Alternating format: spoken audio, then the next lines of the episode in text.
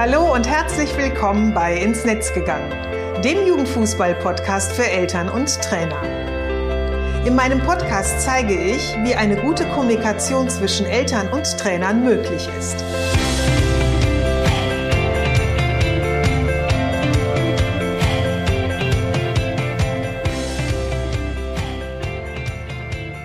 Ich bin Susanna Amar und helfe TrainerInnen, eine Kommunikation auf Augenhöhe mit den Eltern ihrer SpielerInnen aufzubauen, um ein Team zu werden. Denn nur als Team kann man gewinnen. In meinem Podcast profitierst du von meinen Erfahrungen und denen meiner GesprächspartnerInnen. Gemeinsam betrachten wir Themen im Kinder- und Jugendfußball aus den verschiedenen Blickwinkeln. Hör rein und hole dir direkt umsetzbare Tipps, die dich weiterbringen. Und danke, dass du diese Podcast-Folge mit deiner Community teilst. Herzlich willkommen zur Podcast-Episode Nummer 85. Der Titel der heutigen Folge lautet Machen statt Meckern, wie Eigeninitiative der Schlüssel für Veränderungen ist. Ich weiß, es ist wirklich eine sehr provokante Aussage und ich möchte dir auch sehr gerne erklären, was ich damit meine. In den letzten Monaten merke ich wirklich viel stärker als je zuvor, die, ja, ich würde es fast schon sagen, Not, in der viele Amateurvereine stecken.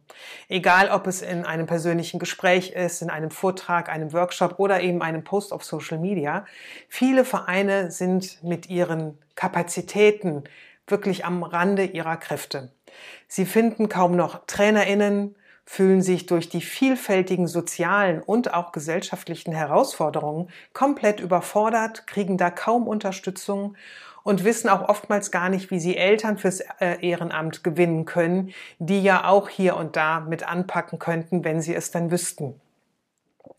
Es liegt natürlich sehr, sehr nahe, diese Missstände immer wieder zu betonen, immer wieder darauf hinzuweisen und ähm, ja Abhilfe von höherer Stelle zu fordern, von den Landesverbänden, von den, von, äh, den Verbänden, von ähm, DFL, DFB etc. pp. Doch was ist denn, wenn die nicht eintritt, also wenn die Abhilfe, wenn die Unterstützung einfach nicht eintritt? Geht es dann darum, weiter zu klagen, weiter einfach abzuwarten, die Hände in den Schoß zu legen, es einfach so hinzunehmen, wie es ist? Es gibt da natürlich zwei Möglichkeiten, darauf zu reagieren. Man könnte sagen, ja klar, es bleibt erstmal alles so, wie es ist. Ähm, ich mache nichts. Ich äh, warte darauf, dass von außen etwas kommt und quäle mich vielleicht auch weiter durch die Situation. Oder aber zu sagen, nee, so kann es einfach nicht weitergehen. Ich möchte eben einfach gucken, wo gibt es auch Veränderungen, die ich bewirken kann mit meinem Verein, die wir innerhalb des Vereins bewirken können, um einfach zu schauen, wo können wir es uns leichter machen, wo können wir aus dieser beständigen ähm, Überforderung ein klein wenig abknapsen, sag ich mal, damit wir da eben schauen können, wie können wir es anders machen. Ich möchte bereits jetzt schon am Anfang ganz klar sagen, es gibt natürlich einige Situationen, die du nicht beziehungsweise nicht alleine verändern kannst. Um die geht es jetzt auch heute in dieser Podcast-Folge gar nicht. Ich möchte dich eher dazu ermutigen, dir die Umstände anzuschauen, für die du verantwortlich bist, die in deinem Kontext sind, die du, die, die du dir eben anschauen kannst und gucken kannst, hm, was könnte ich denn machen, damit sich hier was ändern kann.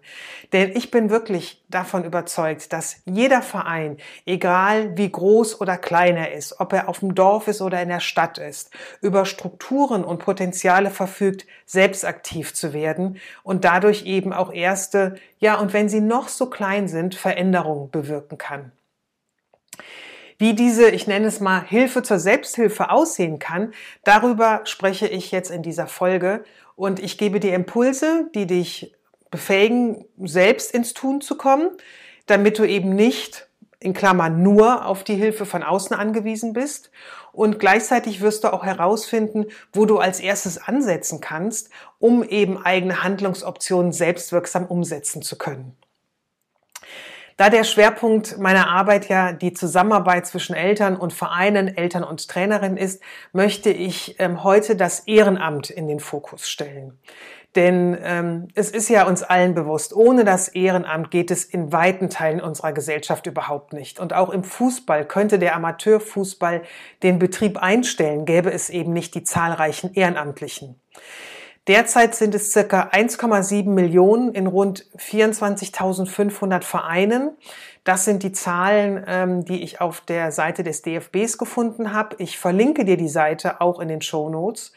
Und ähm, dort habe ich auch ähm, die Information gefunden, ähm, dass ja um deren unbezahlbaren Einsatz zu würdigen, der DFB auch zusammen mit den Landesverbänden jährlich verschiedene Auszeichnungen vergibt.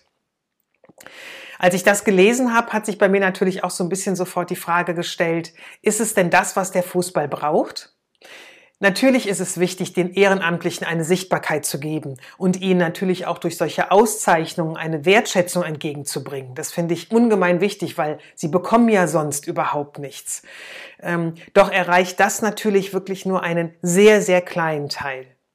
Und obwohl wir wissen, dass es zukunftsfähige Konzepte und auch Strukturen braucht und finanzielle Unterstützung, ähm, wenn der Fußball eben überleben möchte, kommen Veränderungen nicht wirklich in Gang, um alle zu erreichen. Ne? Es ist halt, ähm, ich sage immer mal oftmals, wie so ein kleines Gießkännchen, so ein Tropfen auf den heißen Stein, aber so richtig in Bewegung ähm, oder richtig Bewegung erlebe ich da nicht wirklich. In meiner Arbeit lege ich ja auch gerne immer den Blick auf ja Selbstwirksamkeit und Eigenermächtigung. Das heißt, ich möchte dich ermutigen, in deinem Wirkungskreis Eigeninitiative zu ergreifen und eben nicht darauf zu warten, bis von oben in Anführungsstrichen Gesetz etwas kommt. Und ähm, dazu habe ich natürlich auch mir überlegt, was kann ich dir da an die Hand geben, was kann dir da helfen. Und ich habe ähm, drei Impulse, die ich dir heute mitbringe oder mitgebracht habe. Und diese nachfolgenden Impulse sollen dir Handlungsoptionen eröffnen, die du individuell für deinen Verein umsetzen kannst. Lass uns mal mit dem ersten Impuls beginnen. Den habe ich betitelt mit der Überschrift Bilder einer Arbeitsgruppe. Du weißt es ja am besten. Also in den meisten Vereinen werden viele Aufgaben auf wirklich ganz wenige Schultern verteilt. Fällt da mal jemand aus, gibt seinen Posten ab oder verlässt den Club, dann findet sich schwer bis fast gar nicht ein Nachfolger oder eine Nachfolgerin. Das hängt natürlich auch unter anderem damit zusammen, dass die Aufgaben für eine Person im Ehrenamt oftmals wirklich viel zu viel sind. Und die, die es bisher gemacht haben, da auch wirklich ähm, ja mit einer Kraft, einer Energie, einem Zeitaufwand durchgehen, sage ich immer. Das ist oftmals wirklich ein Aushalten und ein Durchgehen, was, was ähm, diese Person auch ganz schnell mal wirklich an ihre Grenze bringt. Daher plädiere ich immer für Teams die sich eine Position teilen. Das können zwei, drei, vier Personen sein, je nach ähm, ähm, ja, Größe der Aufgabe, sage ich auch.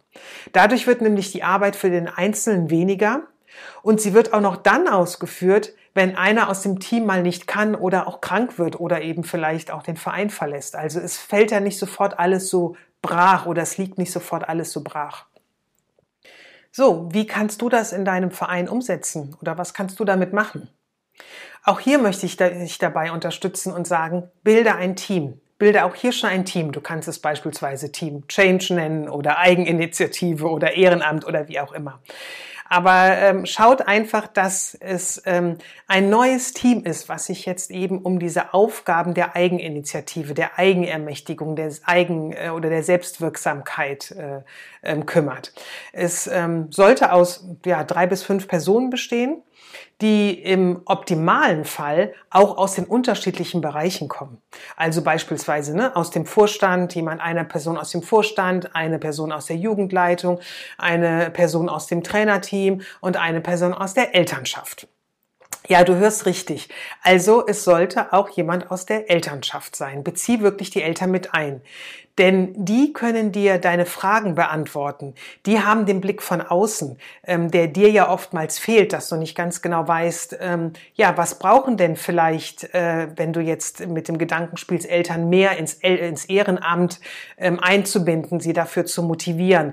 Dann hast du natürlich mit einem Elternteil in eurem Arbeitsteam oder Entwicklungsteam jemand, der diese Seite eben auch abdeckt und diese Seite auch kennt. Gleichzeitig ist damit eben halt auch ähm, gewährleistet, dass jemand so mal auf die ganzen Vorgänge guckt im Verein, die vielleicht schon seit Jahren etabliert sind und die schon seit Jahren immer so gemacht werden und vielleicht hier und da auch eine Anpassung äh, nötig hätten. Ähm, und man ist ja oftmals so ein bisschen, oder ich fange nochmal andersherum an, wenn du so in, in deinen Vereinsstrukturen drin bist, dann ist es vielleicht auch so, dass du gar nicht mehr so diesen Blick von außen haben kannst. Also so ein bisschen diese Betriebsblindheit, die es ja oftmals gibt. Also das kenne ich auch von mir, wenn ich in einem Projekt arbeite und da ganz, ganz lange dran gearbeitet habe, dann fehlt mir auch so ein bisschen die Objektivität von außen. Und da hilft es mir auch, wenn ich jemanden drauf gucken lasse, der jetzt gar nicht dieses Wissen hat, was ich jetzt habe oder mitbringe und ähm, der vielleicht eben wirklich so ein bisschen objektiver von außen rangeht und auch nochmal die eine oder andere Frage stellt, was mir dann immer hilft zu sagen, ach guck mal, das ist noch so ein bisschen in den Punkt, den setze ich einfach voraus, dass der ganz normal ist, dass der jedem bekannt ist, aber ähm, das ist vielleicht ein Punkt, wo ich nochmal hingucken sollte und den nochmal ein bisschen näher erklären sollte oder nochmal schauen soll, ob ich den eben anders einbinden kann. Und so ähnlich ist das ja auch in Vereinsstrukturen, dass ähm, sie ja eben sehr etabliert sind, oftmals sehr, sehr alt sind und ähm, ja, die ganzen Vereinsfunktionäre, äh, Mitglieder, äh, Trainer, äh, Kollegen und Kolleginnen und wer eben alles zum Verein dazugehört, sie ausleben und durchleben, weil ähm, es jetzt auch erstmal gar keine Ideen dazu gibt, wie man sie ändern kann. Aber ich sag mal, wenn ihr so eine Entwicklungsgruppe habt, dann ist es eben halt auch möglich, durch jemanden, der der nicht so fest in diesen Strukturen verankert ist, da halt auch mal so ähm, diese Strukturen ähm, oder Vorgänge mal so ein bisschen auf den Prüfstand ähm, zu stellen. Wichtig ist bei den TeilnehmerInnen dieser Arbeitsgruppe, dass sie wirklich an einer Veränderung interessiert sind und wirklich auch mitarbeiten möchten und nicht so nach dem Motto, ähm, ach komm, du hast ja noch ein bisschen Zeit, komm doch, komm doch mal mit dazu, wird schon irgendwie. Ne? Also ähm, das ist, sage ich mal, so ein, eine halbgare Nummer und ähm, oftmals ähm, fliegt einem das auch relativ schnell dann doch irgendwie um die Ohren, dass dann die Person dann vielleicht doch nicht dieses Engagement mitbringt oder auch schneller wieder aussteigt, als man eigentlich gucken kann. Ich mag noch mal kurz einen Blick mit dir ähm, darauf werfen, warum ich eben halt auch sage, es sollte ein Team sein. Und ähm, was eben halt auch so ein Team für Vorteile für dich hat, nämlich so eine, eine Gruppe, die aus einer bestimmten Personenzahl besteht. Damit wird halt einfach gewährleistet, dass die Arbeit eben auf mehrere Leute verteilt wird, was ich anfangs schon gesagt habe, dass keiner überfordert wird. Also es ist nicht so, dass dieses ähm, einer muss es alleine wuppen und geht quasi in die Knie, weil es viel zu viel ist. Das ähm, kann man hier eben sehr gut auf mehrere verteilen. Ähm, dass die Arbeit kontinuierlich weitergeführt wird, auch wenn mal einer fehlt oder krank ist oder vielleicht auch aussteigt. Es sind dann immer noch welche da, die dann weitermachen können. Dass verschiedene Blickwinkel, Erfahrungen und Aspekte eingebracht werden. Dass aufgrund dieser Vielfalt einfach neue Möglichkeiten geschaffen werden können und ja, möglich sind dass die Umsetzung von mehreren begleitet wird. Also auch, dass es nicht nur darum geht, wir haben jetzt was zu Papier gebracht und ähm, jetzt hängt es so an einem zu schauen, wie kann das Ganze jetzt auf die Straße kommen, also wie können die PS jetzt auf die Straße kommen, sondern dass das eben halt auch in verschiedene oder auf verschiedene Personen aufgeteilt wird, die ja beispielsweise für die Umsetzung auch wieder verschiedene Arbeitsgruppen gründen könnten dass ähm, am Ziel festgehalten wird. Wenn mehrere Personen eben ein Ziel haben, ähm, ist es oftmals leichter, das Ziel auch zu erreichen, als wenn man es wirklich ganz alleine macht und ähm, wie ich gerade schon sagte, ne, über oder aufgrund der vielen Arbeit quasi ähm, den Wald äh, vor lauter Bäumen nicht mehr sieht und ähm, dass der Austausch untereinander, unter den äh, oder zwischen den verschiedenen, ich nenne es jetzt mal in Anführungsstrichen Abteilungen, auch Vertrauen schafft und ein Miteinander schafft. Und ähm, einfach der Austausch unter und miteinander schafft halt darüber hinaus auch nochmal so eine Gemeinschaft. Ja, wie ich gerade schon sagte, dieses Vertrauen zueinander und auch ineinander und bildet dadurch auch wirklich eine gute Basis einfach für weitere Prozesse. Das ähm, ist eben halt auch einfach äh, bestärkt, wenn man merkt, ach guck mal, mit so einer ähm, ersten Arbeitsgruppe haben wir schon mal so den ersten Schritt geschafft und gemacht und sind in die Umsetzung gekommen. Und das bestärkt natürlich, das, das schafft dann eben auch Vertrauen in die, in die ähm, Eigeninitiative, die man dann eben entwickelt hat. Und das ist halt eben wirklich eine gute Basis ähm, zu sagen, okay, das eine haben wir geschafft, dann äh, lasst uns doch das andere auch angehen. Der zweite Punkt, ähm, den ich dir mitbringen möchte als Impuls, ist, dass du herausfinden solltest, wo der Schuh am meisten drückt. Und dazu ist es ganz hilfreich, deine Trainerkolleginnen mal zu befragen, wie sie die Arbeit mit den Eltern beispielsweise einschätzen, wo sie Unterstützung sich von den Eltern wünschen, welche Veränderungen sich zum Beispiel die Funktionäre auch erhoffen, wenn sie in die Arbeit mit den Eltern äh, gehen, ja. Und ähm, das, da ist es eben ganz äh, hilfreich, wirklich die zu befragen, die mit den Eltern auch arbeiten und ähm, eben nicht von Annahmen auszugehen. Ja, das ist auch immer so etwas, äh, in das man so ganz schnell verfällt, dass äh, man in so einer Gruppe jeder so ein bisschen seine Erfahrung natürlich teilt, aber auf der anderen Seite auch ganz schnell so ein bisschen angenommen wird. Ach ja, Mensch, mit den Eltern ist das doch so und so.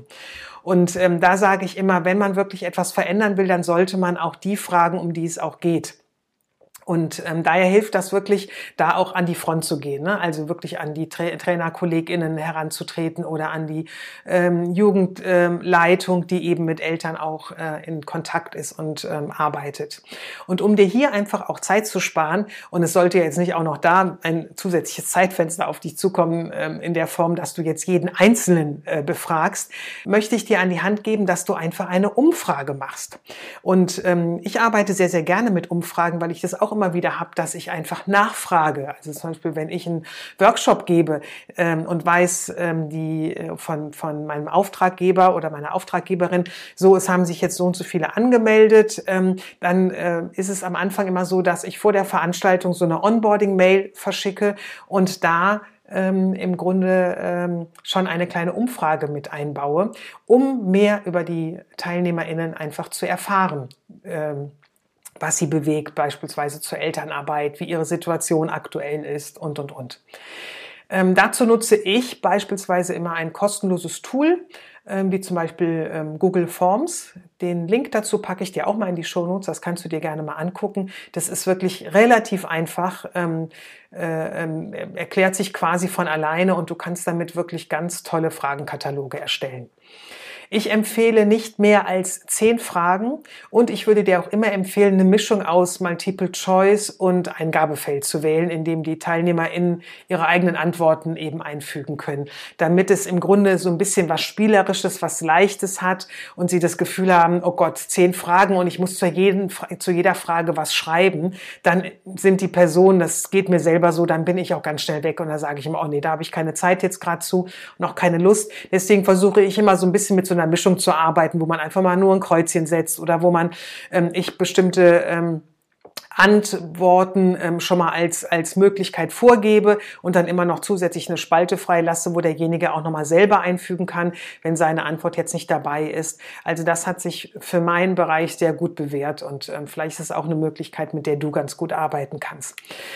Wichtig ist immer, die Umfrage sollte anonym erfolgen, sodass die Befragten auch wirklich ehrlich antworten können.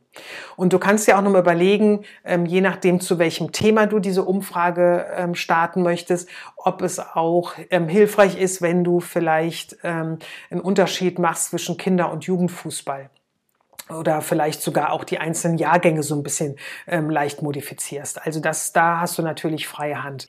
Wenn du jetzt die Umfrage erstellt hast, dann leg auf jeden Fall einen Zeitrahmen fest, in der eben die TeilnehmerInnen die Umfrage bearbeiten sollten. Also ich würde nie länger als acht bis zehn Tage ähm, festlegen, weil ähm, danach wird sie eigentlich auch nicht mehr bearbeitet. Also oftmals mache ich es auch so, dass ich schaue, dass ich sie beispielsweise ähm, so ein, zwei Tage vor dem Wochenende verschicke, sodass dann ähm, diejenigen auch noch Zeit haben, das Wochenende dafür zu nutzen. Oftmals ähm, weise ich auch schon in der Mail so ein bisschen darauf hin, äh, mach's doch am besten direkt, dauert ungefähr so und so viel Minuten. Also das ist vielleicht auch immer noch mal sehr, sehr hilfreich, dass ähm, du die Umfrage so gestaltest, dass sie vielleicht auch in der ähm, kompletten Bearbeitungszeit nicht mehr als zehn Minuten ähm, Zeit einnimmt. Also bei mir sind sie oftmals so vier, fünf, sechs Minuten lang.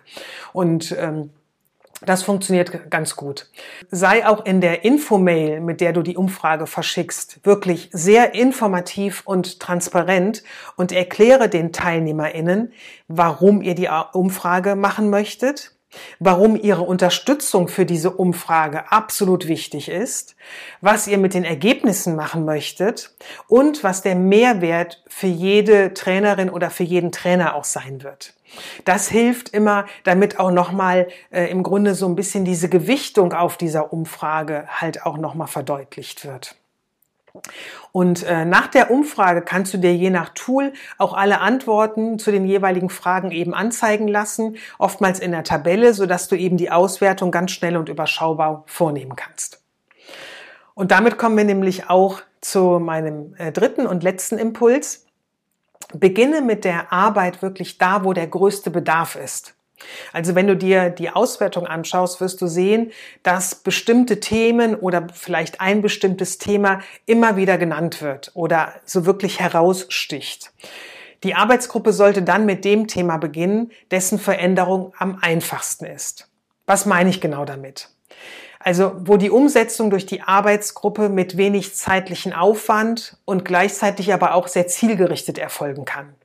Bemängeln beispielsweise die Trainerinnen die fehlende Unterstützung der Eltern, dann kann die Arbeitsgruppe Eltern über das Ehrenamt vielleicht erstmal aufklären, dazu ähm, dann überlegen, wie können wir das am besten machen ich empfehle immer eine Mindmap zu erstellen, was darin alles enthalten sein sollte, also welche ähm, Themen ihr in dieser Aufklärungsmappe oder in dieser, äh, in, ähm, dieser Aufklärungsdatei äh, quasi alles ähm, einbinden wollt. Daraus dann ein Handout mit den wichtigsten Informationen zum Thema entwickeln ein Handout ist, ähm, damit arbeite ich total gerne und darunter verstehe ich immer so einen One-Pager, also so eine Seite, wo die wichtigsten Informationen wirklich kurz und knackig formuliert sind. Und die können auch gerne mit ähm, Links angereichert werden, wo dann weitere Informationen hinterlegt sind, aber wo im Grunde so die ersten wichtigsten Informationen zu einem Thema als Übersicht da sind, damit derjenige, der es liest, sofort weiß, ach so, das sind Infos, die mir jetzt weiterhelfen.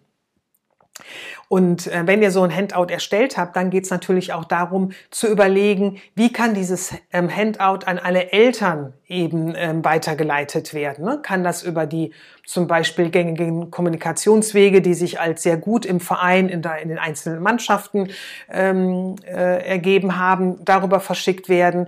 Ähm, es kann neuen Eltern beispielsweise beim äh, Probetraining ausgehändigt werden. Es kann ähm, der Mitgliederanmeldung beigelegt werden.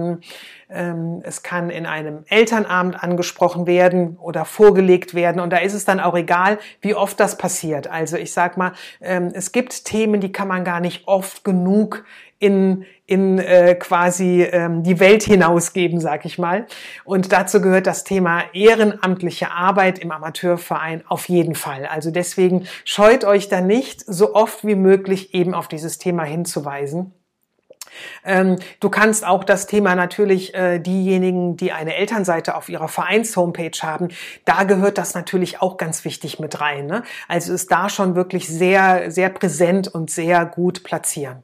Du kannst es beispielsweise auch äh, diese Thematik schon ansprechen und mit in ähm, den Mitgliedsantrag einfügen, nämlich in der Form, dass du ähm, den Mitgliedsantrag ähm, veränderst, wenn du den beispielsweise selbst gestalten kannst oder eben, ähm, wenn es da so einen Vordruck vom Verband gibt, da noch ein Add-on mit dran setzen kannst, also noch ein, ein Zusatzblatt, in dem du die Eltern quasi oder du so eine Abfrage ähm, schon bei den Eltern starten kannst, wo sie im Verein unterstützen könnten. Ne? Also zum Beispiel eine Abfrage nach ihren Fähigkeiten, Interessen, auch nach Beruf ist oftmals hilfreich, nämlich äh, wenn du beispielsweise jemanden brauchst zum Erstellen der, äh, der Elternseite auf der Homepage und du weißt, da ist beispielsweise eine ähm, Grafikerin oder ein Grafiker in der Elternschaft, der vielleicht eben so das Layout mit erstellen kann oder ihr habt einen ITler, der dann die Seite online stellen kann. Das hilft natürlich und dann ähm, hat man damit auch so dieses lästige,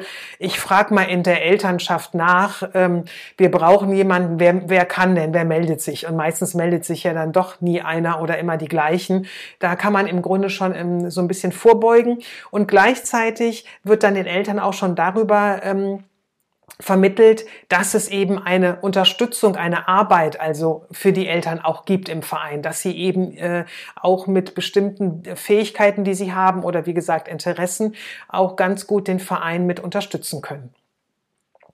Sei dir bitte bewusst, dass die Zusammenarbeit mit den Eltern nicht nur für den Verein, sondern auch für viele Eltern natürlich Neuland ist.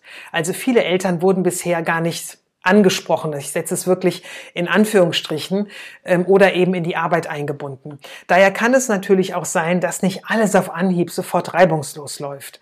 Und ähm, das ist ja etwas, äh, was du von mir ja schon ganz oft gehört hast. Sollte das dann so sein, gib bitte nicht auf. Denn das gehört wirklich zu Veränderungsprozessen dazu.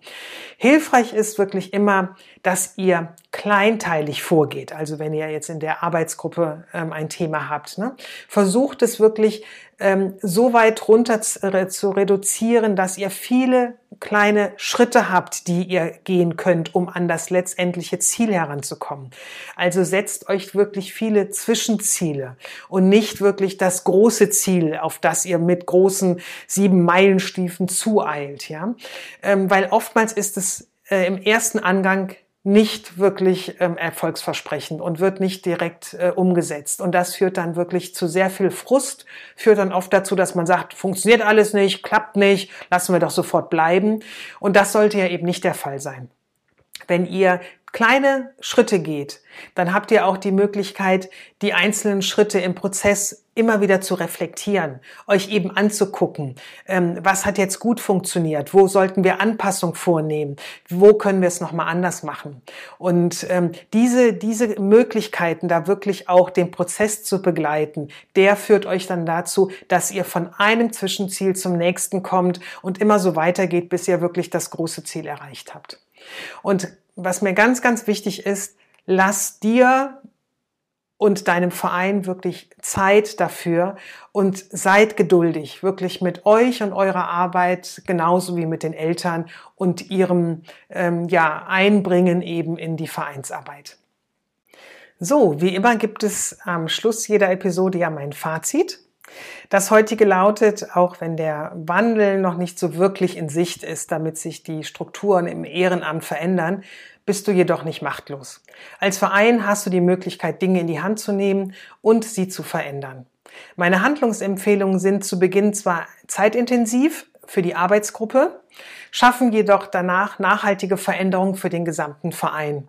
Und wenn du einmal diesen Schritt gemacht hast, in so einer Gruppe zu arbeiten und ähm, ihr merkt halt, wie positiv sich die Veränderung auch auswirkt, desto eher ähm, ist dann auch die Motivation da, die nächsten Themen anzupacken. Ich habe natürlich am Schluss der Episode auch wieder so eine kleine Frage für dich mitgebracht, ähm, weil du weißt, ich bin ja immer so ein bisschen neugierig. Und ähm, weil ich dieses Thema jetzt auch ganz oft im, im Zusammenhang mit dem Ehrenamt ähm, von vielen Vereinsfunktionären gehört habe, würde ich doch ganz gerne von dir wissen. Was glaubst du, wie viel Prozent deiner Spielereltern wissen, dass du ehrenamtlich im Verein tätig bist? Das würde ich doch gerne mal wissen. Schick mir dazu gerne eine Mail und ich bin wirklich sehr gespannt auf deine Antwort. Den Link zum Blogartikel dieser Episode als auch die anderen Links findest du wie immer in den Show Notes. Und wenn dir die Episode gefallen hat, dann teile sie doch sehr, sehr gerne mit deiner Community.